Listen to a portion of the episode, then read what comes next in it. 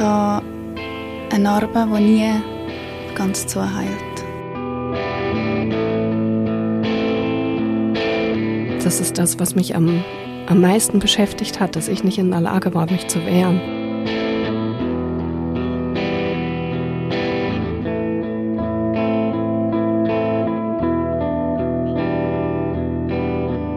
Das ist der Podcast Hashtag MichTu und in diesem Podcast erzählen Menschen von ihren sexuellen Übergriffen.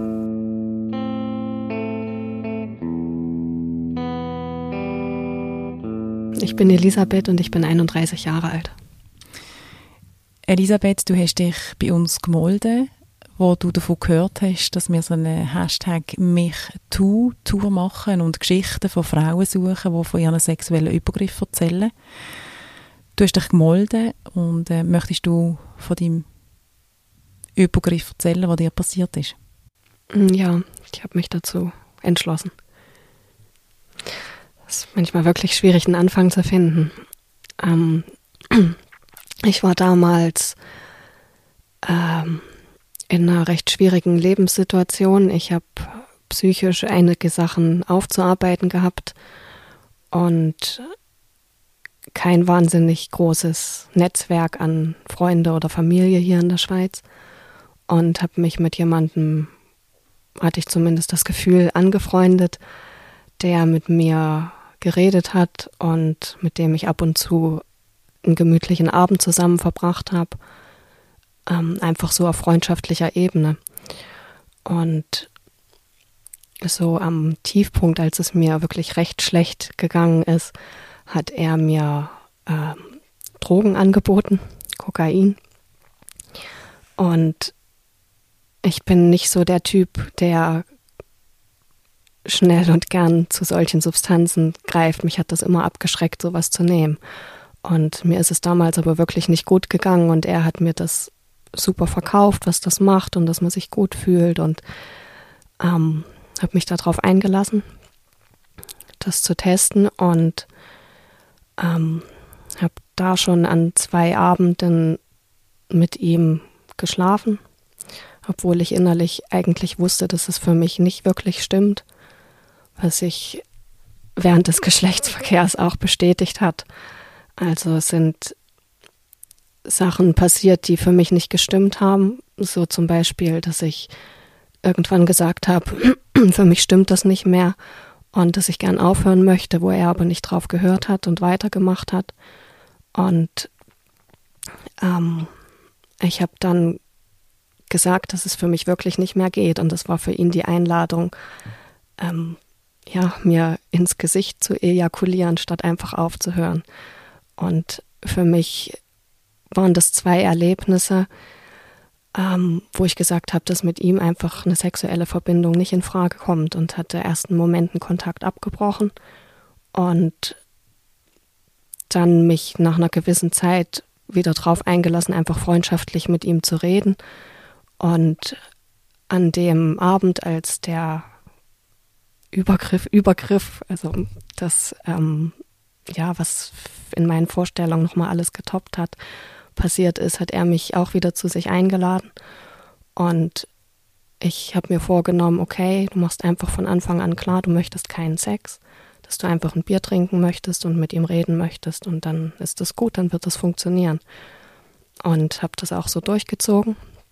Also ich bin hingegangen und habe ihm von Anfang an gesagt, dass, dass ich für Sex nicht offen bin und ob er das so akzeptieren kann und dass ich dann gern mit ihm den Abend so einfach mit einem Bier verbringe. Und er hat gesagt, ja, das stimmt für ihn. Und er hat schon gemerkt, dass ich innerlich angespannt und wirklich aufgewühlt war, weil mich das recht viel gekostet hat, das überhaupt zu sagen, ihm das klar zu machen. Und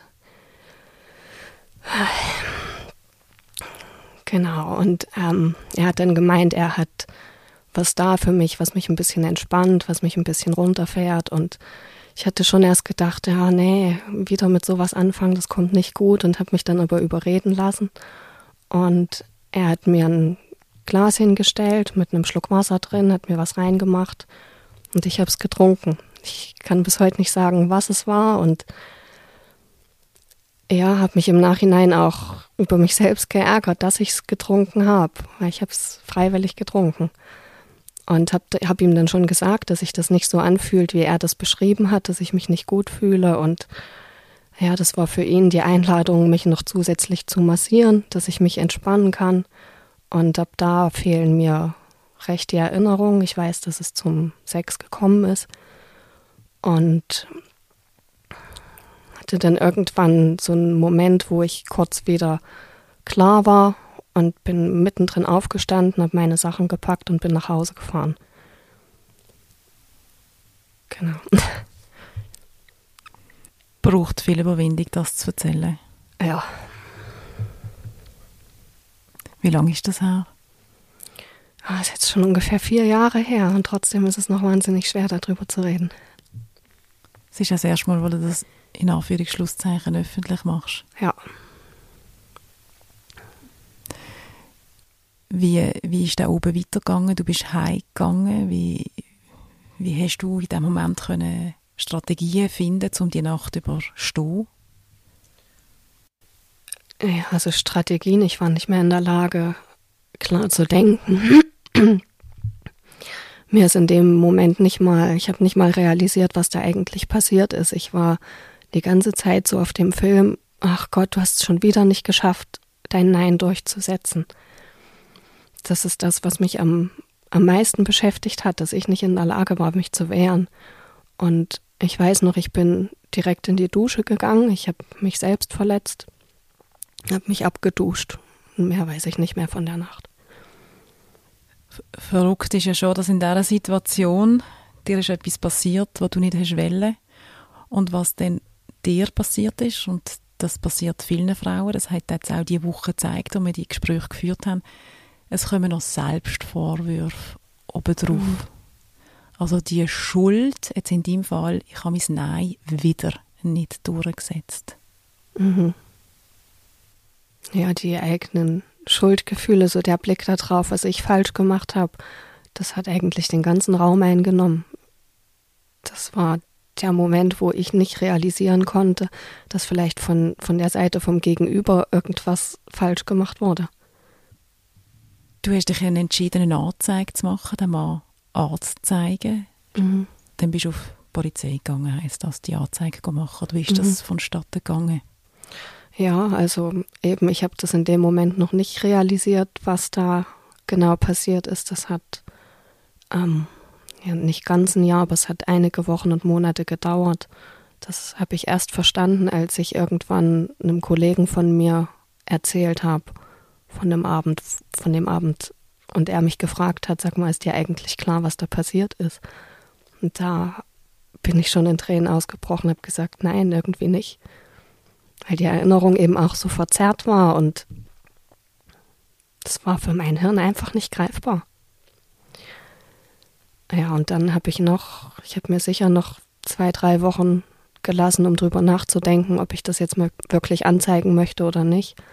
Habe mich dann dafür entschieden und bin ähm, in Sursee auf die Polizei gefahren. Und das ist ja ein recht kleiner Posten und ich bin zu einem Polizist gegangen und habe gesagt, dass ich gern was möchte und habe aber keine Ge Worte gefunden, auszudrücken, was ich möchte, weil ich einfach zu emotional war und nicht sprechen konnte. Und ähm, er ist aber für mein Gefühl recht gut damit umgegangen. Also er hat gesagt, dass das hier nicht die richtige Stelle ist, um das im Detail zu besprechen, dass er mich an die Kriminalpolizei empfehlen würde und hat mit mir gewartet, bis ich mich beruhigt habe und hat mir die Kontakte mitgegeben. Genau, und dann ähm, habe ich von zu Hause aus bei in Luzern angerufen und habe kurz und knapp berichtet, um was es geht und habe dann direkt einen Termin bekommen für eine polizeiliche Einvernahme. Dort bist gegangen und wie haben sie dich aufgefangen und entgegengenommen, das, was du zu erzählen hast?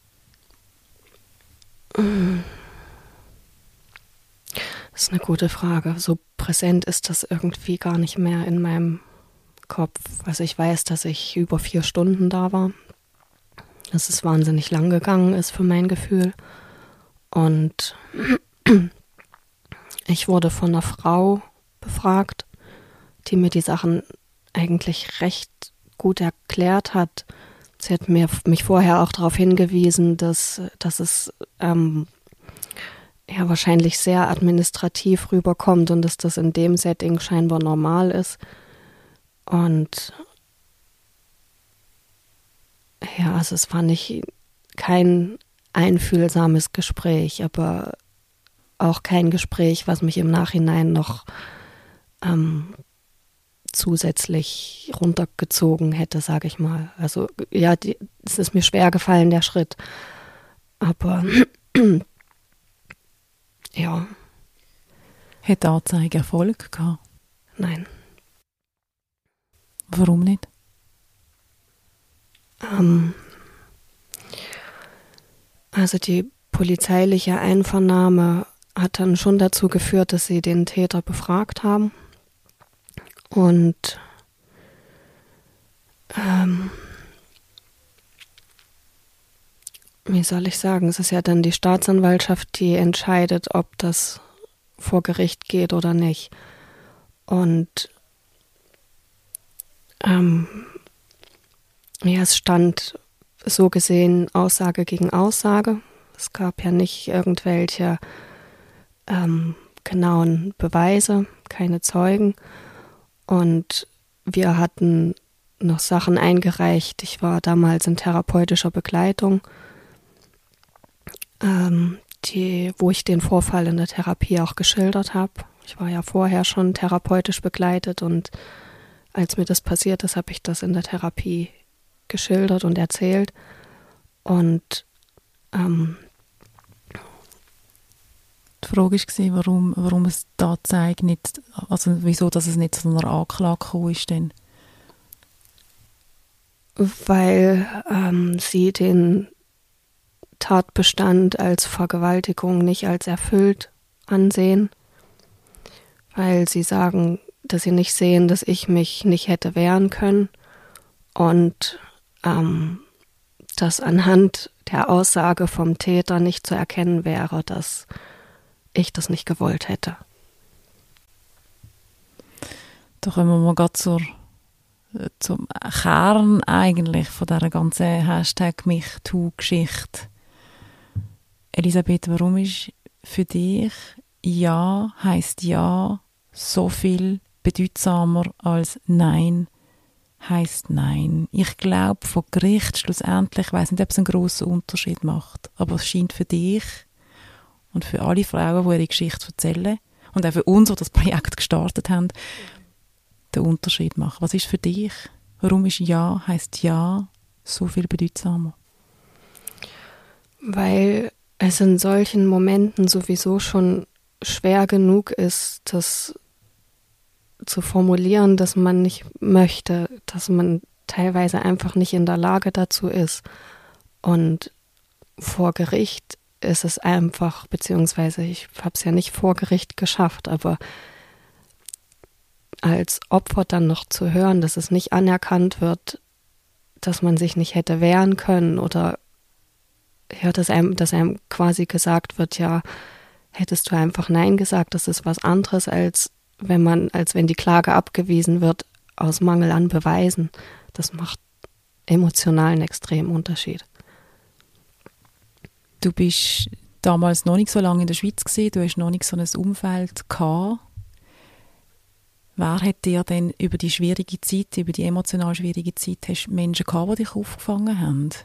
Hast du Menschen gehabt, mit denen du es teilen können und wo du dich wohlgefühlt hast und Vertrauen zu ihnen gehabt hast? Also ich habe einen guten Freund gehabt, mit dem ich ab und zu drüber geredet habe. Es war aber ehrlich gesagt auch schwierig, mit irgendwem drüber zu reden. Also einerseits ist es natürlich für mich selbst schwer drüber zu reden, aber ich habe auch festgestellt, dass ähm, andere Menschen überfordert sind, solche Geschichten zu hören und dass es viele eigentlich gar nicht hören wollen. Das ist eine Erfahrung, wo, wo du jetzt mit ganz vielen Frauen teilst, die wir diese Woche auch damit geschwätzt haben, dass wirklich das Umfeld überfordert ist mit diesen, mhm. mit diesen Geschichten. Hast du dir mal überlegt, ähm, oder bist du selber an einen Punkt gekommen, wo du gedacht hast, warum passiert das mir? Ja. Sucht man so Gründe?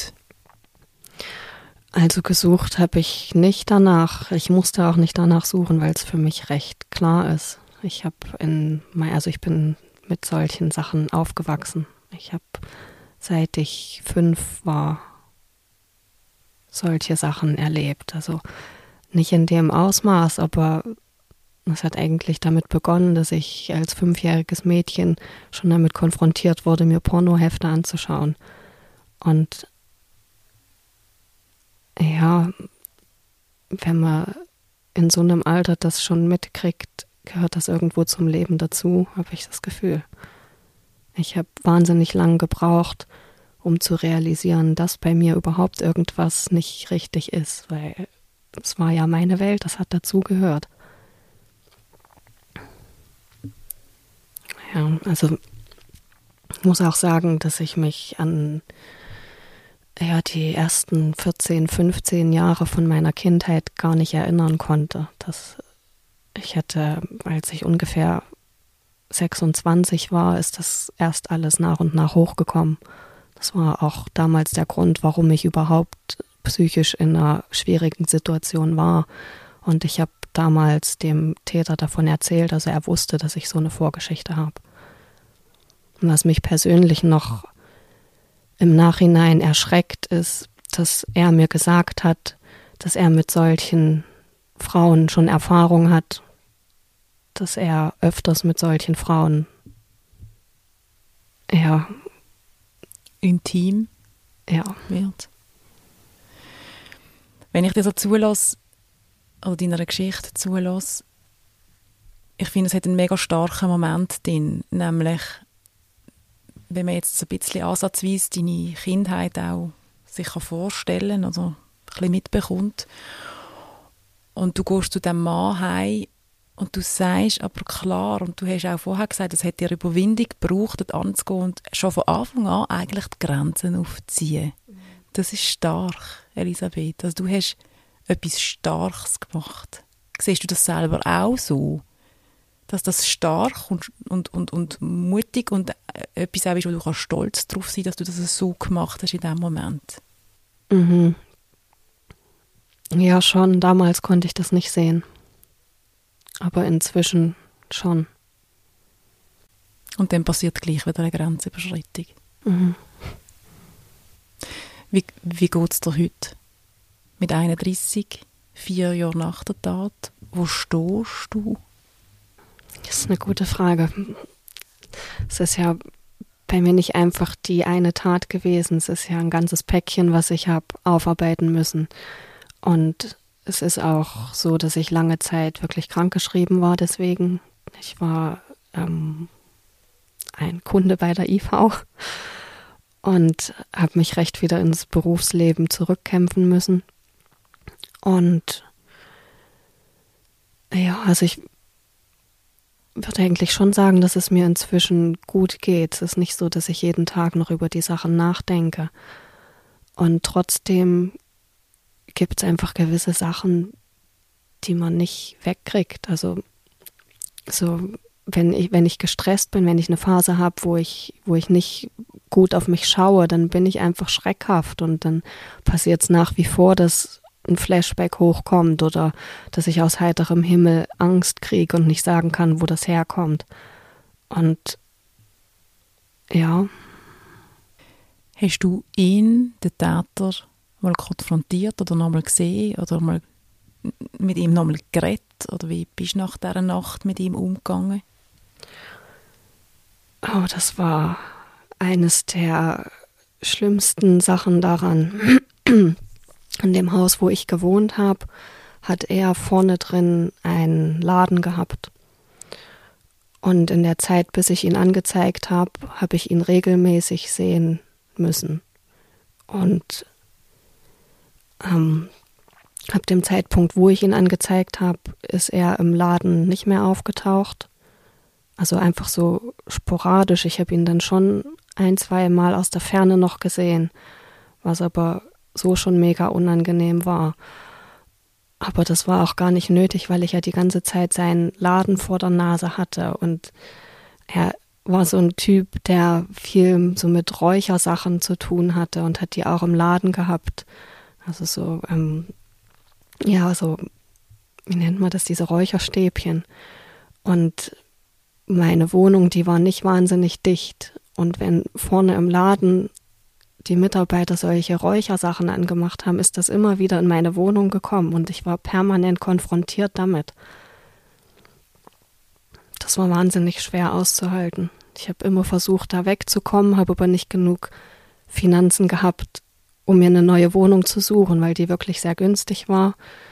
Und habe auch versucht, mir in der Hinsicht Hilfe zu holen, sowohl vom Opferschutz als auch von der Gemeinde und habe nirgendwo Hilfe bekommen.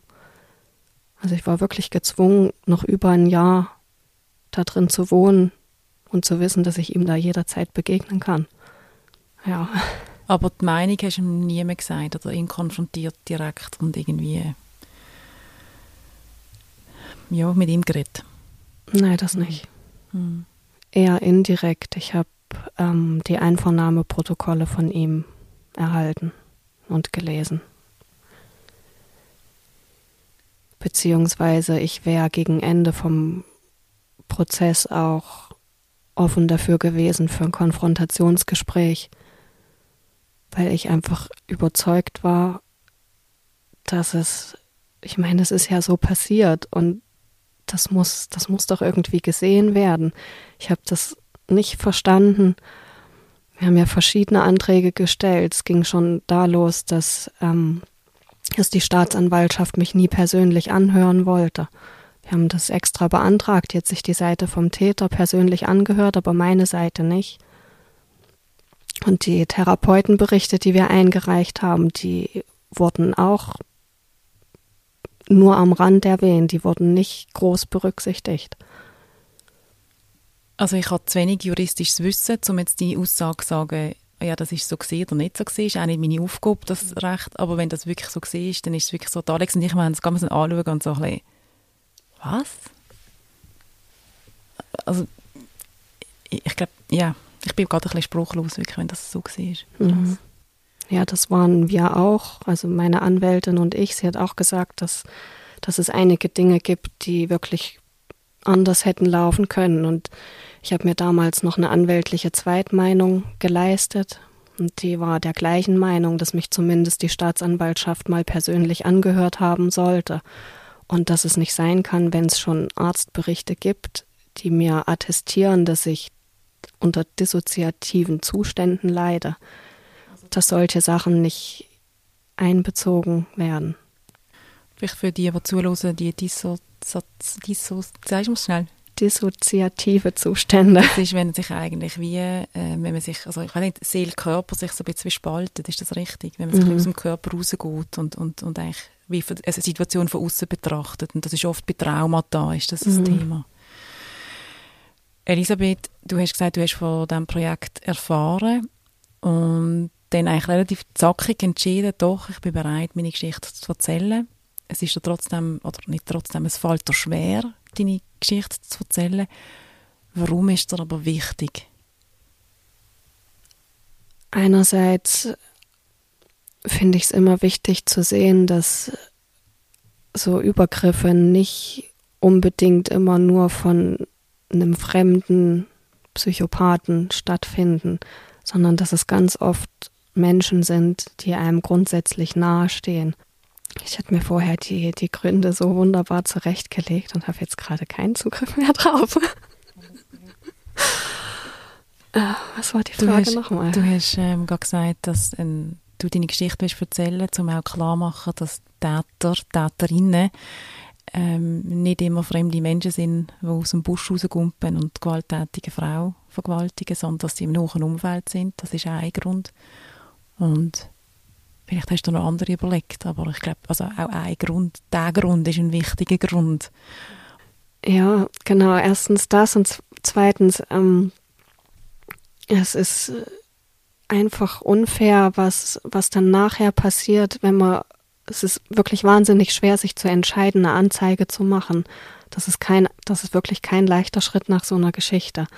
Und wenn man das schon macht, dann bekommt man in so einem Verfahren nochmal mehr obendrauf, indem man gesagt bekommt, ja, du hättest dich ja wehren können, indem man nicht angehört wird, indem einem nicht das Recht gegeben wird, die Geschichte aus seiner eigenen Sicht zu erzählen. Und da finde ich, muss ich einfach was dran ändern. Du sagst etwas so Wichtiges und auch das ist in dieser Woche so ein bisschen rausgekommen, dass wenn man in einer Situation ist und plötzlich merkt, ich möchte nicht in dieser Situation drin sein. Und erst wenn man das mal erlebt hat, weiß man auch, wie schwierig es ist, man aus dieser Situation rauszukommen, weil man denkt, ja, aber zu A und B habe ich ja wie Ja gesagt und das hat irgendwie noch gestummen, aber jetzt stimmt es nicht mehr und man verharrt dann. Das, das, das ist verrückt, was, also, und, und ich habe das Gefühl, und ich schaue jetzt auch dich an, Alex, so dass nur Personen, die noch nie in dieser schwächeren Haltung, ich sage jetzt nicht einmal Opferhaltung, sondern schwächeren Haltung sind, die noch nie in so einer Situation sind, können sagen, ja, hättest du ja können wehren. Mhm. Oder anders ist, ist das nicht erklärbar.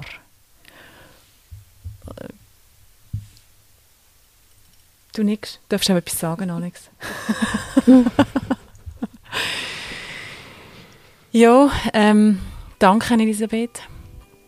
Hast du den Mut gefasst und bist du angekommen und hast deine Geschichte erzählt. Und ich wünsche dir einfach oder wir wünschen dir alles Gute und viel Kraft, um dich selber zu heilen. Weil ich glaube, wahrscheinlich macht die Heilung niemand anders, außer du. Mhm. Das ist so. Danke dir dafür. Auch, dass ich die Geschichte erzählen durfte, das ist natürlich auch für mich ein, ein weiterer Schritt im Heilungsprozess, ja.